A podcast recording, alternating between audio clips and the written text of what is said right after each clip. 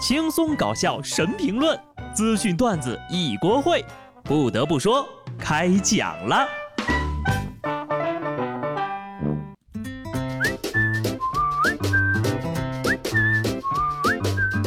Hello，听众朋友们，大家好，这里是有趣的。不得不说，我是机智的小布。今年的最后一个礼拜一了啊，时间过得非常快，又到了各团体组织晚会的时候了。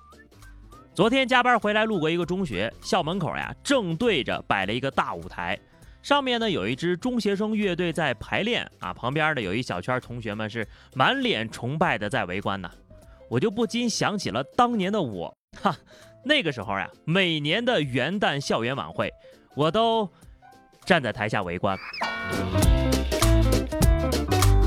很怀念读书的日子。每个学校呢都有自己的特色，下面这个学校就非常的有个性。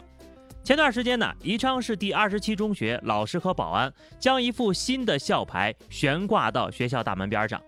这个校牌呢有点特别，不仅因为它是手写的，更重要的是写下校牌的是该校一名八年级的同学。老师介绍，书法呢是他们学校的特色课程。为了推广鼓励学生们发扬传统文化，也为了展示学生们的书法作品。老师们就会从学生的书法中挑选出优秀的作品，挂在学校门口展示。也就是说呀，这学校的校牌都是学生自己个儿手写的。校牌每两周一换，已经坚持了四年了。不得不说，这些同学的字儿也太好看了吧！学生们呢，也会以自己的字挂在学校门口而感到自豪。这要是我写的字儿能挂在我们学校门口，我肯定天天提前半个小时上学，就站在学校门口，见人就说：“瞅瞅这字儿，不赖吧？我写的。” 简单的一个手写校牌，既能培养同学对传统文化的兴趣，又建立了孩子们的荣誉感和责任感。我们也是有好老师和好学校的嘛。不过呀，也有个别人在学校的时候没有读过思想品德。西安一个网友爆料，自己穿衣服出门的时候呢，遭到了不明人士的恶意泼了一身墨汁儿。没想到呀，不止一人表示自己也曾遇到过一模一样的事情。遭遇泼墨的人们呢，就建了一个受害者群，他们的遭遇几乎一模一样，就是穿着浅色的衣服走在街上，莫名其妙就被人泼了一身墨汁儿。损失了一件衣服还是小事儿，更多的人呢，因为这件事情有了心理阴影。他们不敢再穿浅色的衣服出门，就算出门也不敢在路边行走，甚至有一些人呐，看到骑电动车的人就本能的害怕。很快，泼墨嫌疑人就被抓获了。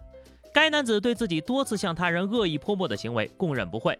这么做呢，是因为他曾与一名不认识的女性发生了争执，争执中被对方骂了，因此怀恨在心。一开始呀，是看见那些和骂自己的女性长得很像的年轻女子，就上前泼墨，泼了就跑。到最后，他已经没有特定目标了，只要是看见年轻的穿浅色衣服的女性，就会上去泼墨。说这种借口有用吗？啊，小姐姐们的大衣、羽绒服都挺贵的啊，赶紧道歉，然后赔钱，接着就去坐牢。大家伙儿听着被泼墨啊，好像是一件小事儿，但其实这种人呢是最可恶的，他们受了气，觉得委屈，没有本事正面硬刚，只会欺负无辜的人来发泄愤怒。典型的无能狂怒呀！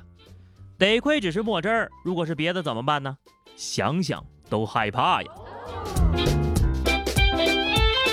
同样细思极恐的还有下面这位：安徽舒城县一男子因为频繁偷窃内衣被抓了，五位民警啊清点了一个多小时，整理出了满满十二袋，共计两千四百零九件胸罩。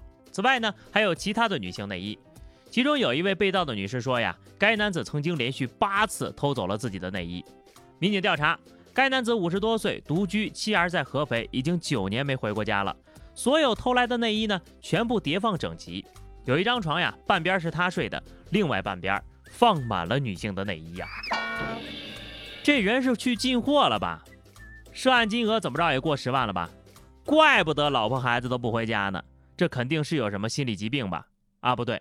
我应该自信点，把了吧去掉，换成更肯定的肯定。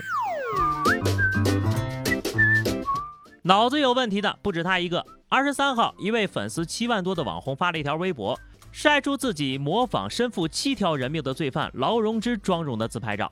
照片发出之后呢，就引发了广大网友的强烈谴责，说他没有下线，愚蠢又无知。该网红却表示自己是一个遵纪守法的老年女性公民，大家爱看看，不爱看滚。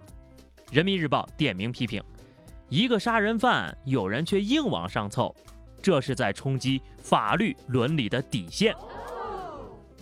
蹭热度的人呐，我见过太多了，这种模仿杀人犯的，还真是让我开了眼了呀。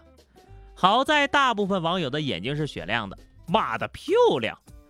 借用罗翔老师的一句话啊，不要以遵纪守法为做人准则，因为法律是人类道德的底线。如果一个人标榜他遵纪守法，那么他很可能就是个人渣。接下来大家要注意了啊，还有五天的时间，沙雕们开始向着总冠军冲刺了。重庆巴南警方破获了一起消防车被盗案件。犯罪嫌疑人王某呢是报废车辆回收的工作人员，得知附近有一辆消防车在那儿停了挺久，就心存侥幸把人给拖走了，卖了一万多。目前呢，王某已经被抓获，对偷车的行为懊悔不已。除了想进去吃免费的牢饭，我实在想不到其他理由了。好家伙，一个敢买，一个敢卖，果然强者大赛，人才辈出呀！你是不是寻思这车没人要呢？这位呢，是不是也觉得摆在别人饭店门口的花花草草没有人管呢？安徽铜陵某饭店门口一棵上百斤的腊梅树不见了，民警通过监控发现，凌晨两点多，有一男的骑着自行车来到饭店，随后扛起树就走了。确定了该男子身份呢，就迅速前往其家中。据该男子交代，他平时呢就喜欢点花花草草，当天喝了点酒，就扛着树走了一点三公里回了家。什么都让酒背锅呀！花和尚鲁智深呢？你既然力气这么大，就再给人背回去吧。一到年底呀，就各种人才就都出现了。他们是胆子真的大，脑子呢是真没有。不过呀，有时候不带脑子也是好事一件。江西新余一辆轿车的上方呢，有两名男子想要跳楼，情急之下，消防员说了。要不你们先下来啊，把车给挪挪，我们铺个气垫。随后，这俩男的就下来挪车了。本来吧是很严肃的一件事情，没想到变成喜剧了。一看呢就是老实人呐，哈哈，哪怕是跳楼都不忘及时挪车，绝不给别人堵路添麻烦。是的，跳楼也不能乱停车，影响人家消防员开展工作呀。是一个文明善良的好市民，没错了。不过你说你们都这么善良了，一定要珍惜自己的生命呀！不要再想不开了。这就是典型的开头很悲伤，结尾很搞笑式的新闻。下面这段吧，听着也是很有意思，但仔细想想有点心酸。家住重庆九龙坡区的八十八岁的李老伯火了。他呢，因为三十多年没有见过工资卡，再加上饭菜的口味问题，离家出走，后被民警送回家。民警呢也专程上门调解，并表示。谁不是把工资卡上交给老婆呀？我也是，而且呢，我这么年轻，是吧？未来的日子都得上交。最后，老人看到了工资卡饭菜口味的问题，也说开了。李老伯说自己的心愿已经得到满足了，知情权得到了保障，就满足了。我们男人的快乐就是这么简单。看得出来呀，警察叔叔也是同病相怜，所以才这么上心的。而且我感觉警察同志呢更惨，年纪轻轻的就这样，以后见不到工资卡的日子绝对不止三十多年。本来呢我是挺同情你们的，后来呀我就联想到我自己了，至今不知道自己一个月发多少工资，到账通知的手机号都是不扫的，小丑竟是我自己。就这样吧，下期不得不说，我们不见不散。拜拜。